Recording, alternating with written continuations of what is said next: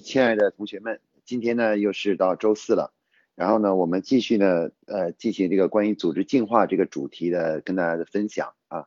我就这个主题呢，我们之前已经分享了九个不同的呃不同的主题，从不同的角度呃向大家呃论述了一个企业发展的和进化的基本的规律啊。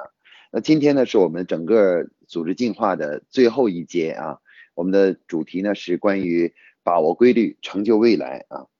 那事实上呢，在我们过去的这个呃九期里面呢，我们从各种不同的角度探讨了企业发展的基本的规律，企业如何从小做到大，那么这样的道路是什么，以及呃在企业发展过程中的很多重要的一些大家经常困惑的问题，比如说是先做大还是先做强，是营销重要还是管理重要啊？那如果要是想要呃组织进化，从哪里开始？那关于这个问题呢，我们在之前呢，在前面九个主题中呢，对这个分别的不同的主题呢进行论证。那么今天呢，我们是对这个整体所有的这关于组织进化思想呢，做一个整体的一个整理和总结啊。那么通过前面九个主题呢，我们的向大家的介绍呢，其实我们已经呃呃向大家分享了呢，关于组织在发展过程中呢，呃的一些基本的一些呃思想和规律。那么，如果全部把它概括起来呢？其实我们可以概括起来，就是说，呃，一个企业的发展呢，如果能够啊寻找到企业发展在各个方面的这个规律，那如果我们在企业发展的各个阶段，如果按照规律去做事情的话呢，企业发展呢就能够更加顺利，就能少走弯路啊，能节省时间，而且呢，能够呢这个就是呃把这个不嗯把不断积累的经验呢转化成自己的能力啊能力。那因此的话呢，其实呢，就是我们整体的组织进化之所以研究这个课题，我们的主要的目的呢，就是为了能够寻找企业在发展过程中所呃这个需要去呃呃掌握的规律，而且呢，我们希望企业呢在发展的过程中能够按照个这个规律去做事情，这样的话呢，就可以少走弯路，能够让我们更好的去呃把这个把企业做好啊，发展的更加健康啊，更加健康。那么今天呢，其实我们在这里呢，主要是把这个呃给大家做一个总结，就是说，在过去的这个呃长期的企业发展实践中呢，国际企业呢在发展的过程中呢，其实已经总结出了很多在企业发展的过程中从小到大的需要遵循的一些基本的规律啊，而且呢这些规律呢，它呢这个是有来自于不同的方面啊，来自于不同的方面。那么概括起来呢，其实主要的规律呢分为三个方面的规律，一个呢就是关于啊管理啊企业内部管理的规律，啊第二个呢是关于营销啊营销的规律，就是怎么样去做营销的规律，然后第三个呢是关于这个企业的资源层面资源管理方面的规律。那这三大规律呢是这三大类的规律呢，实际上是国际企业在长期的发展中总结出来的，已经得到验证的啊被时间所验证的这样的一些重要规律。那这些规律呢，其实，在呃我们未来的企业发展中呢，如果企业能够遵循这样的规律来进行发展，那么就会取得很好的一个发展的一个成绩啊，一个成绩。呃，大家待待会儿呢，我会给大家介绍不少的规律。可能有些同学会提一个问题，就是说，面对的这么多啊，就是在管理、在营销领域、在资源管理领域等呃相关的一些规律，那么这些规律的话呢，那么企业一不可能一下子都去实现。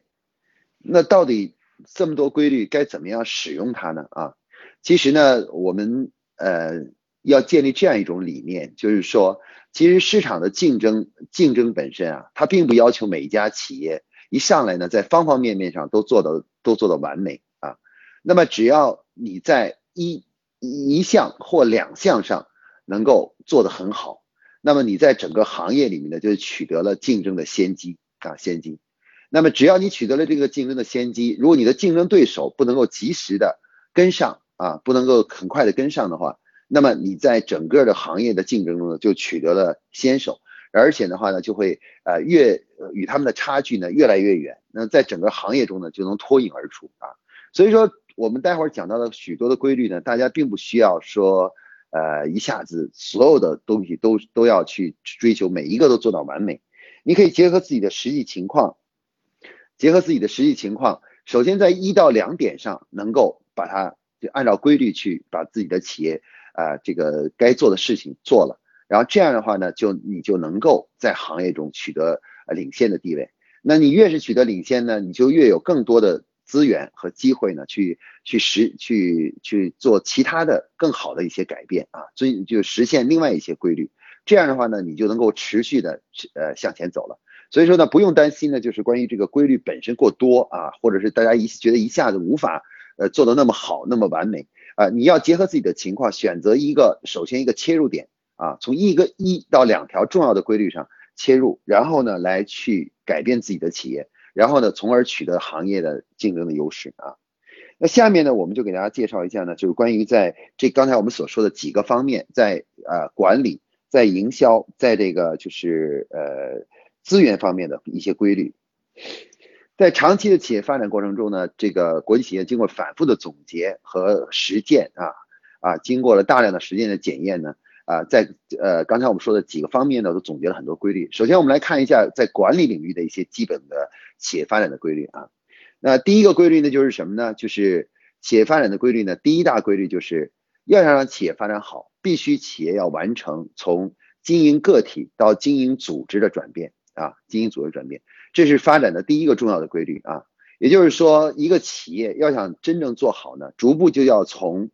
单打独斗的个人英雄主义的营销或者是管理方式，逐步转化成为一个专业协作的、相互配合的这样一个组织组织形态啊，组织形态。那之前呢，我们在前几讲中呢曾经讲过，比如说在销售领域啊，我们怎么样能够建立一个这个相互真正能够协作起来的销售管理部门。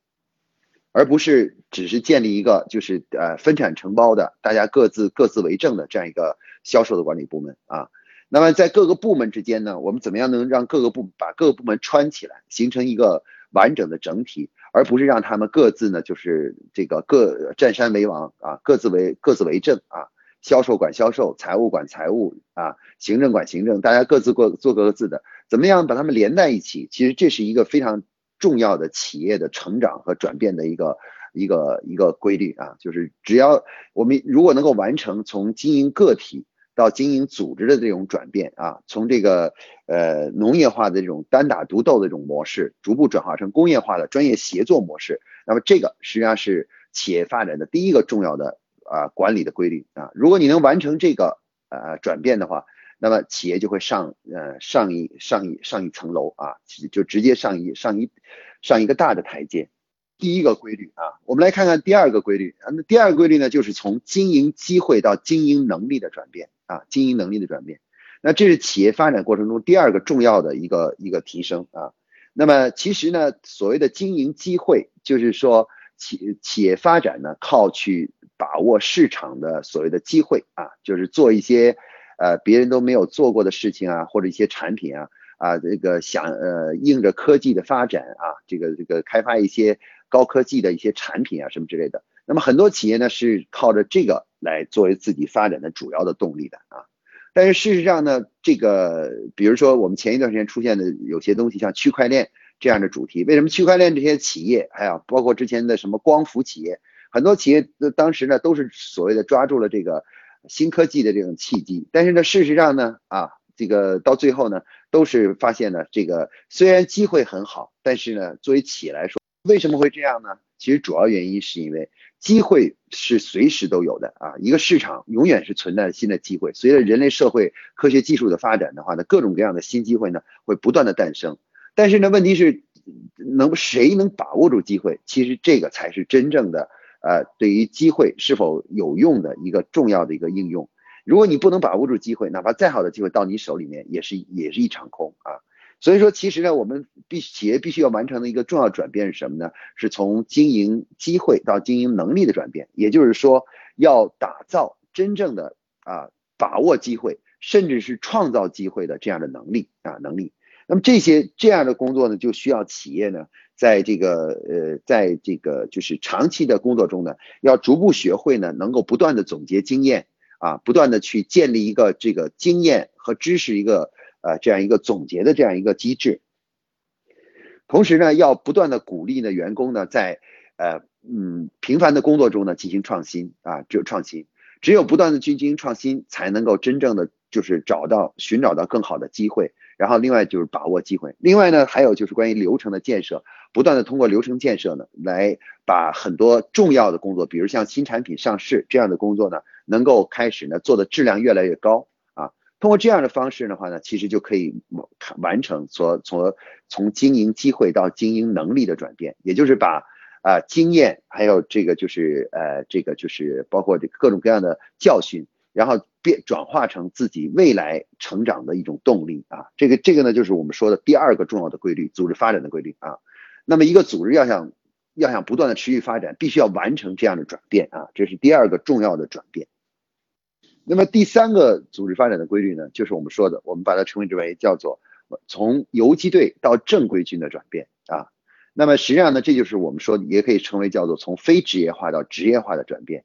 那么一个企业呢，这个过过呃，在做事的呃，在工作过程中呢，员工各个部门的员工呢，要逐步从啊这个凭着自己的个人的经验和感觉去做事情，逐步转化成什么呢？转化成为就是按照工有一定的规范去做事情啊。这个呃，他要通过呢，在对员工的进行职业化的学习和建设，比如说引入了听说读写行这样的这种啊职业训练。然后包括呢，就是这个呃，重新的这个就是对员工的一些专基本的专业知识和专业概念进行统一等这等这样一个东西，它有点像是我们说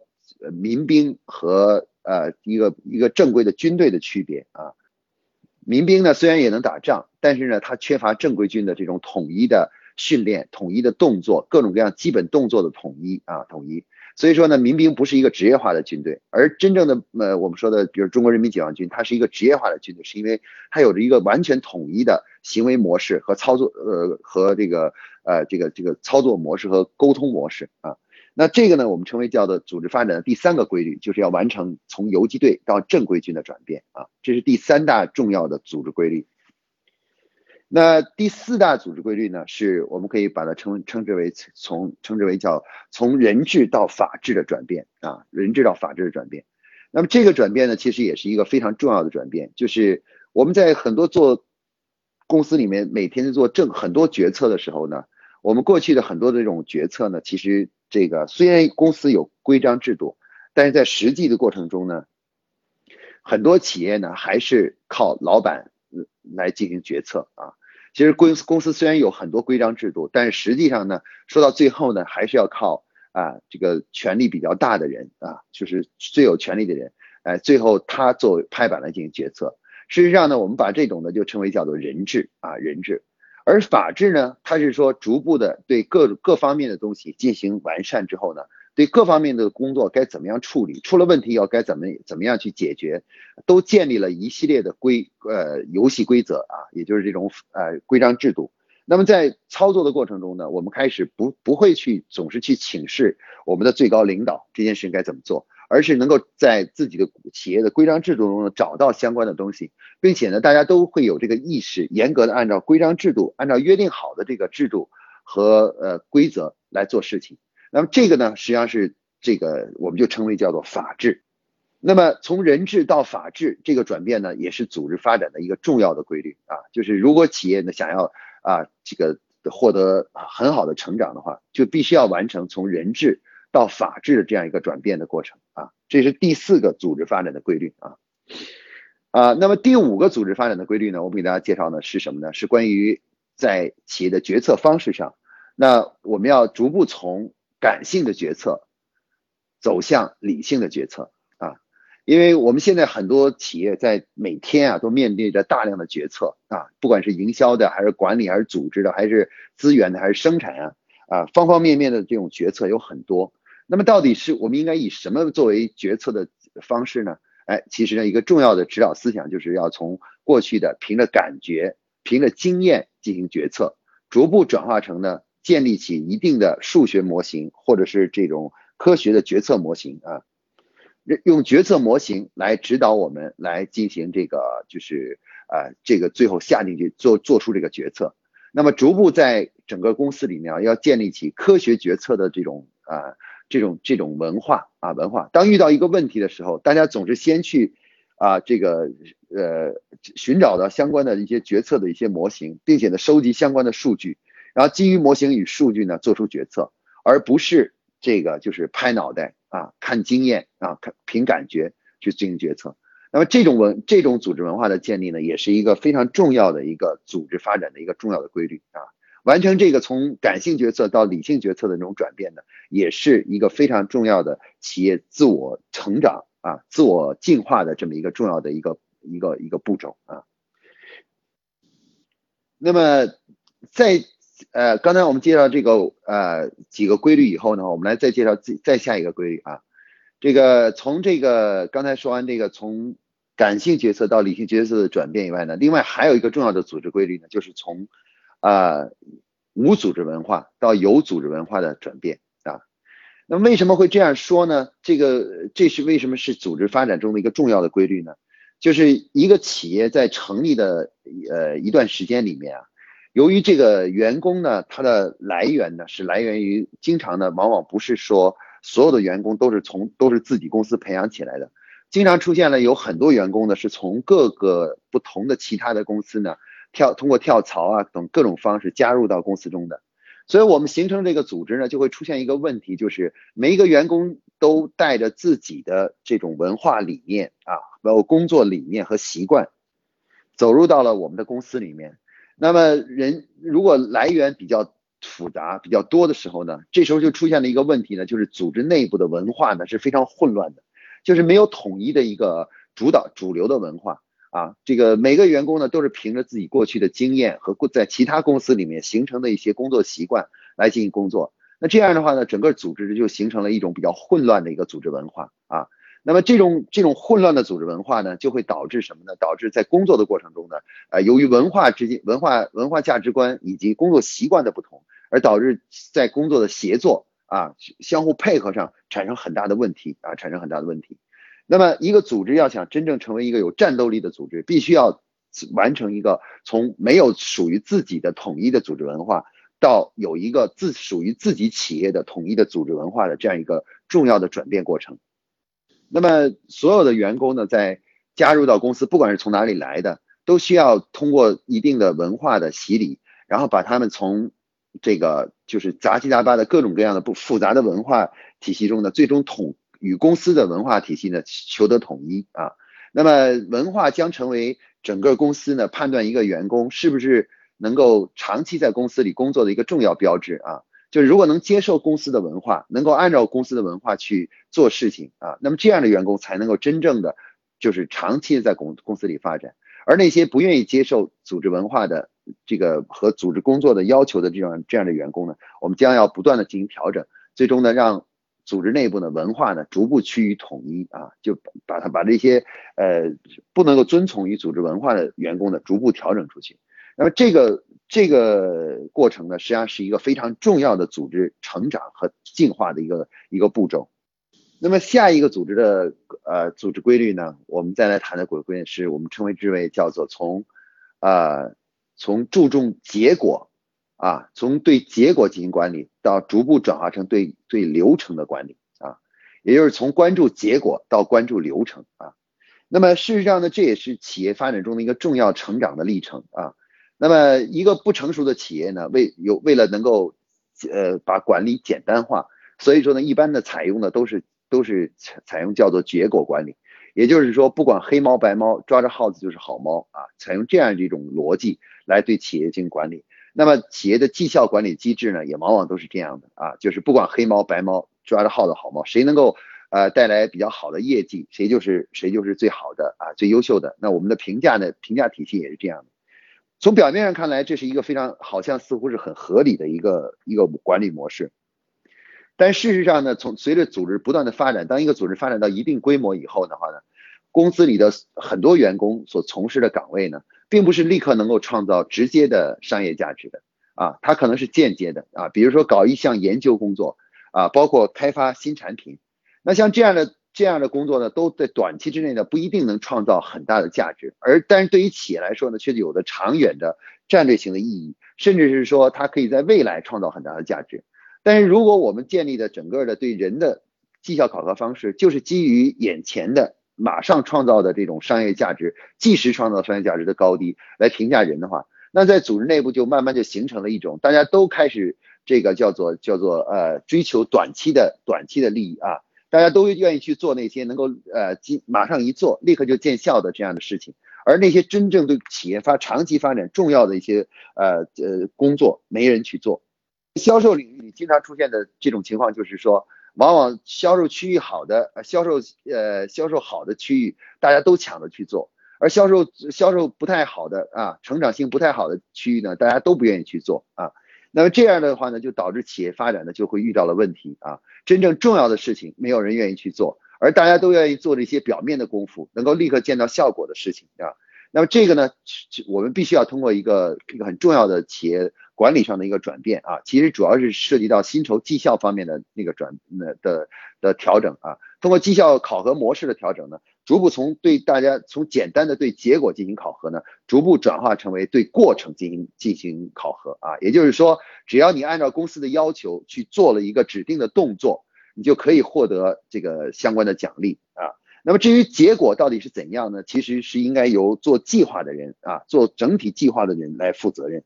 以上呢，就是我们说的一些主要的一些核心的一些管理层面的规律啊。我们关于管理规律呢，我们就介绍到这里啊。那下面呢，我们再花点时间来介绍一下关于这个营销层面的规律啊，就在做营销层面的规律。那营销层面的规律中的第一条呢是什么呢？就是从经营产品到经营品牌的转变啊。那这一点呢，我们在之前呢已经跟大家反复的在其他几章几节中呢已经做了介绍啊。一个企业这个最大的商业价值都是浓缩在这个品牌中的啊，呃，真正真正这个所有的这个商业的努力，多年的累积，其实最终凝聚到哪里呢？都是凝聚到自己企业所打造出的品牌啊。我们所每年做创造的所谓的销售的利润，其实对于品牌来说都是非常小的一个一个商业的价值。真正最大的商业价值就是品牌，而我们的企业呢，现在很多企业呢。在发展的初期呢，就是呃始终没有真正弄清楚怎么样能够从经营从从把做产品的这种模式逐步转化成既做好产品，同时又能够打造品牌的这样一种模式啊。所以说完在营销领域呢，完成这个第一个重要的完成的这个就是呃一个重要的组织上的一个呃转变和提升呢，就是要通过从啊产品管理模式逐步进入到这个。品牌管理模式啊，那这个呢，其实是需要从企业从营销的组织结构，包括营销的工作方法、工作方法和工作次序上进行一系列的调整啊，最终呢就能够呃改变了这个就是我们最终的这种呃营销的模式，从完成从经营产品到经营品牌的转变啊。这里面有一个小小的案例，就是呃这个咱们国家知名的一家药企，就是三九药业啊。三九药业呢，其实就是在若干年前，大概七八年前。整个三九药业呢，其实就啊就就是下定决心去完成从经营产品到经营品牌的转变。当时他们的销售额呢，其实只有二不到二十个亿，十几个亿的销售额。而那时候呢，主要的经营的产品呢，就是三个产品，就是三九感冒灵、三九胃泰、三九皮炎平这三个核心产品啊。那他当时呢一直在研究这三个产品该怎么卖呢？怎么做广告呢？等等这样的事情啊。但是当他们了解了这个从所谓经营品牌的指导思想的时候，他们就突然整个企业的经营思想和模式就发生了重大的改变啊！他们开始建立了以三九为核心的这个品牌为核心的一个整个的一个产品集群思想啊，通过几个核心产品带动一系列的这个就是附属型产品，围绕着自己的品牌定位啊，不断的延伸产品线啊。经过了大概几年的努力，那么现在三九药业呢已经破了百亿啊，已经进已经破了百亿的规模。那么这个其实就是他们完成了一个很重要的转变，就是从经营啊产品到经营品牌的转变啊，这是营销管理中的第一大重要规律啊，就是也就是让营销的方法能够有一个很重要的一个这个就是呃呃一个一个突破的一个重要的一个模式啊，一个模式。那么，营销管理中的第二个这个重要的规律呢，就是呃，营销分离的，从营销一体到营销分离啊。那么，这是一个非常重要的营销管理规律，就是呃，我们很多的企业啊，这个谈到营销的时候，其实说到最后，就是实际上是指的就是一个部门，就是销售部啊，就是一个所谓的销售部。但是呢，实际上呢，那我们这个呃，对于营销的定义，为什么叫营销呢？其实营和销本身呢，它是在企业管理中呢，是指的两个不同的部门。一个呢，营呢是指的是营销的策划，策划的部门啊，也就是策略部门。这个策略部门呢，其实主要指的是企业的市场部，它就相当于中国人民解放军的总参谋部啊。而销呢，实际上是指的是销售部，它实际上是相当于它是一个执行部门啊，对销售策对各种策略的一种执行部门。那它实际上呢，相当于中国人民解放军的陆军啊，陆军啊。那么这个呃，大家可以看到，正规的军队呢，总是呃总参都是有总参的，而且整个的军队海陆空呢的军队的作战呢，都是在总参的整体协调之下来。来进行战斗的啊，所以说现在的战争呢，都谈我们都把它称为叫立体化的战争啊，就是很多个维度立体的来打一场仗，而不是像过去一样的只是跟敌人在战在阵地上去拼命啊拼命的这种这种打法。而营销其实是一样的，营销也需要建立起营和销两个不同的啊这个呃体系啊，从那个什么呢？从这个就是呃从这个呃就是只有一个啊。所谓陆军的执行部门，要逐步打造出这个一个真正的策略部门啊，策略部门。只有这个策略部门诞生了以后，那么整个的战斗的方式呢就发生改变了，营销的方式发生改变了。从原来的简单的靠就是销售部门的这个阵地战啊，逐步转化成一个立体的一个战争模式啊，就是营销模式。那这样的话呢，营销呢就会上一个大台阶啊。那这个主要体现在呢，就企业呢将将市场部与销售部的职能理清，然后并将他们分离啊分离，而且呢把他们的角色呢理清呢，让市场部成为整个企业营销的龙头啊，通过了解消费者的需求，开发新产品，然后提出每年的营销策略，最终呢使我们的整个的营销模式呢形成了这个这个营销啊这个呃研研发一体化的这样一一一套。营销模式，那么这种呢是对于是营销思想上的营销模式上的一个重大提升和改变啊，也是营销中的一个重要的规律啊规律。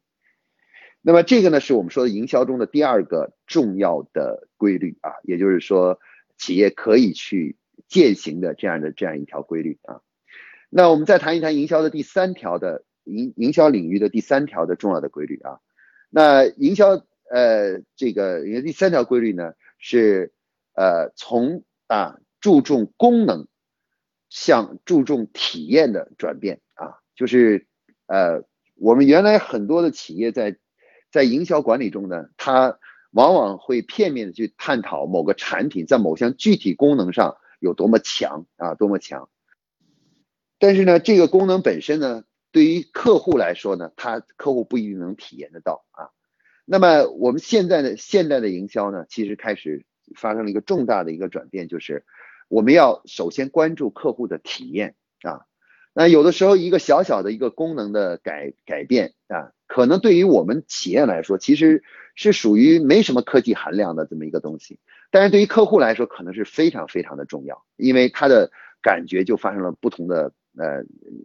发生了变化，然后从这个呃体验上呢就有很大的不同啊。那么现在呢，其实现代营销的一个重要的改变和提升呢，就是从简单的注重客户某个功能是不是啊先进啊高科技，开始呢去关注啊客户的体验。我们经常开发的很多新产品，不再是一个只在科技上有多么突破和领先，而是在客户体验上有了很大的提升这样的一个产品。那那这个呢是营销中的一个重要的规律，就是从注重功能。到逐步注重客户体验啊，注重客户体验啊。那么关于营销的领域呢，其实还有一些其他的规律。今天因为时间缘故呢，我就不一个一个都向大家去阐述了啊。我就把前三个最重要的三个规律呢，向大家进进行阐述。那最后呢，我们在这里呢，再探讨探讨一下呢，就是关于资源领域啊，就是企业的资源管理的这样一个领域。什么是资源管理呢？就是企业呢，就是要想把自己的企业做好呢，它其实需要整合很多资源。这里面包含了财务资源呢，啊，包含了很多这个配套的资源呢，包含了这个就是这个呃叫叫做这个就是呃一些协同的一些资源的这种整合啊，这这种这种东西。那么就这个问题来说呢，其实它面临一个呃，这里面主要的一个规律是什么呢？就是说从自有资源啊，或者资源自有到到资源整合的这么一个重大的转变啊。自有资源呢，其实主要是指的是说都是自己拥有的啊。我们举个简单的例子，比如说有的企业这个可能是呃觉得这个呃经常要接送客户啊，于是呢就开始呢自己呢企业呢就去呃建了一个司机队伍啊，就是呃买了几辆车，然后呢这个雇了几个司机，而专门有个司机班在在做这个事情啊。那么这种思想呢，其实就是一个资源自有的思想。所以资源自有的思想就是说，所有自己所需要的资源都是自己去打造出来的，而且都是属于自己的啊，自己的。但是从资源管理的角度上来说，从社会资源角度来说，这样的做法呢，实际上是效率是比较低的啊。对于一个企业来说，如果养一个司机班，就会导致你要挪出很多很多的管理精力来去去对付这些呃司机的问题。一旦交出了交通事故，或者司机出了什么人身的问题，包括他们的个人的一些呃管理上的问题，会消耗企业一些很多的精力，而这些精力其实跟企业的主业是没有直接的关联性的啊。那例如像保洁呢，他采取的办法就是自己从来不嗯不不买没有拥有车，也不去购买任何什么办公写字楼啊，所有这些东西都采用租用的办法啊。通过租用来提高这个就是自己的这个聚焦自己的专业能力，把所有人员的专业能力都聚焦到跟自己的主业相关的这个领域里面啊。那像这个这种指导思想呢，就是资源中的一个重要的规律啊，就就是从自有资源向资源整合。也就是说，所有非专业化、非本行业的核心呃技术、核心专业的这个资源呢，一概采用对外整合的方式，而不是。自己去购买或者自己拥有、自己去购置啊，购置这种方式。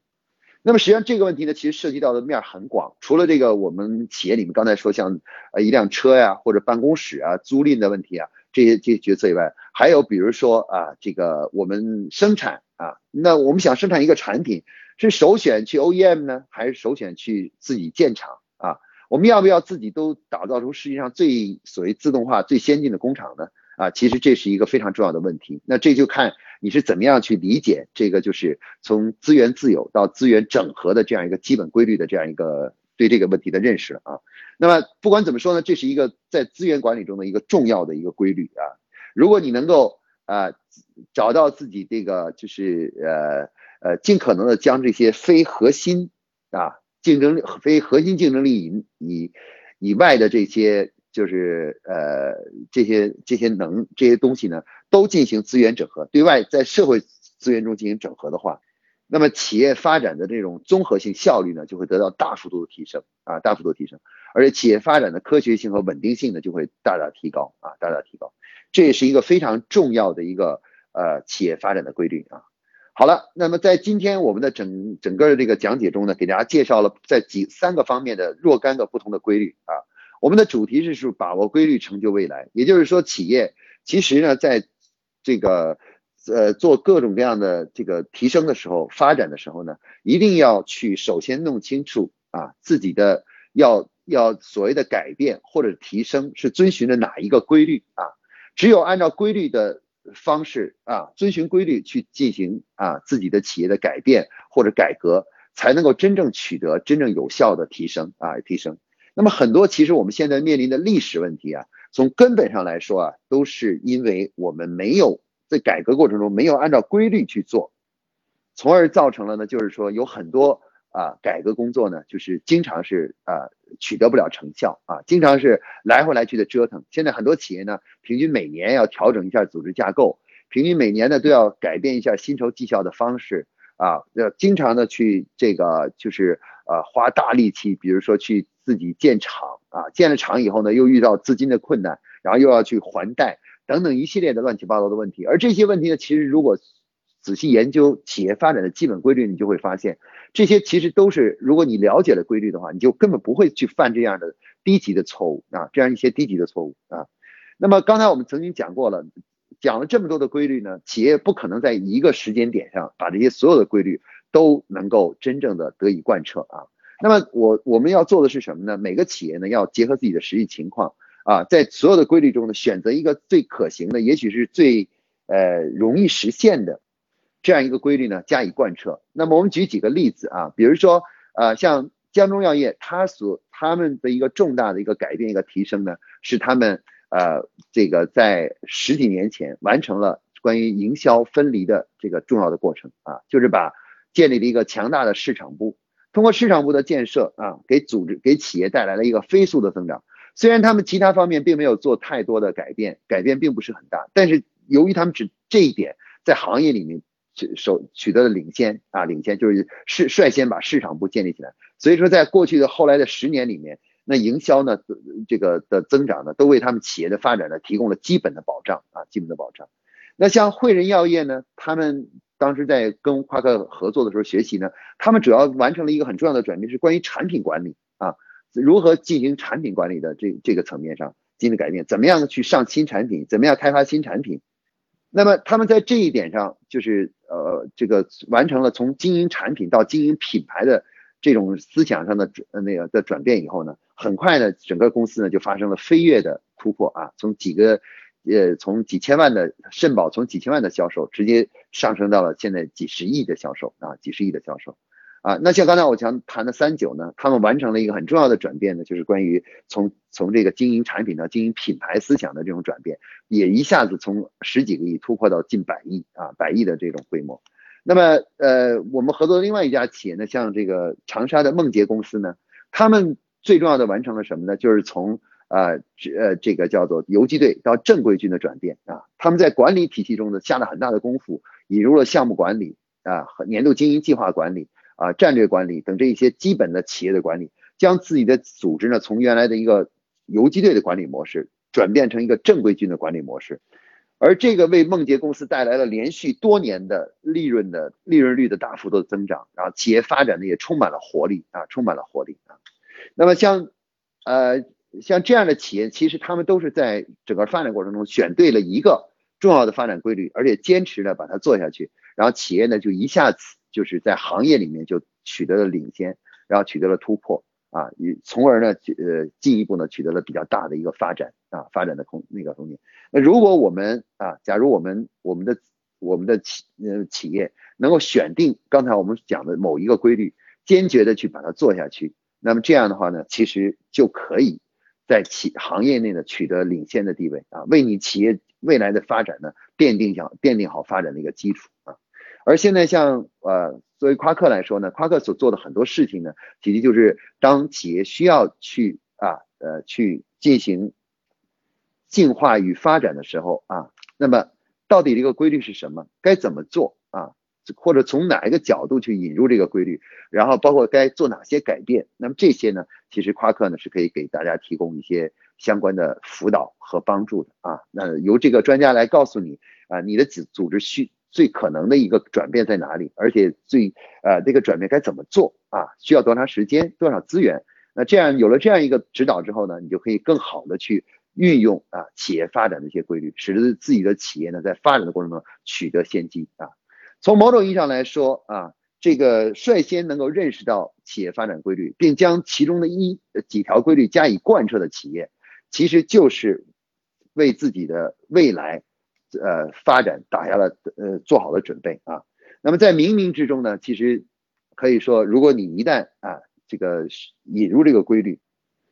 就为你的企业的长期发展啊做好了准备。你未来的很多的这个取得的成功，取得的这个进企业的进步，从某种意义上来说，都是你若干年前啊做的一些重要的一些工作啊，因为它是符合规律的啊，你完成了那样的转变，所以你才最终有了。这个一个美好和辉煌的未来啊，所以我们讲这个组织进化进化论呢，其实说，呃，只我们只要掌握组织发展和进化的基本规律，并将这个规律运用在我们的企业中去啊，只要我们这样坚持这样做，我们就不用担心自己的企业的未来的发展，我们也不用去担心，比如说行业的起伏啊，国家经济的变化呀，因为这些东西都从根本上并不会真正影响我们的企业的发展，而我真正影响我们的企业的发展的是。我们是不是在我们的整个行业里面能够率先啊贯彻规律啊这个引入这个呃这个符合规律的这种改革？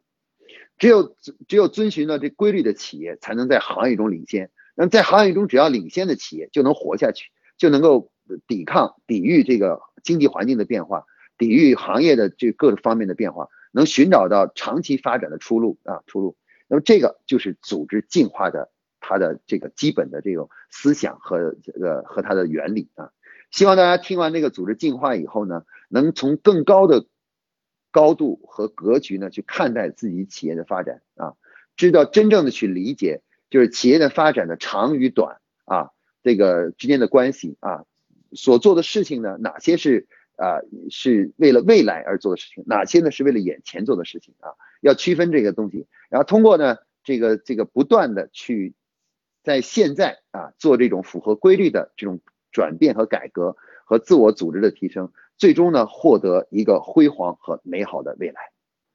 好，今天的这个分享呢，啊，包括整个组织进化的这个论的这个分享呢，就到此为止了啊，一共是十讲啊，在这十讲中呢，其实我们跟大家分享了整个组织进化的基本规律啊。那么到此呢，我们这一这一大节的这个分享呢就结束了啊。好，今天呢就到此为止，谢谢大家啊，大家晚安。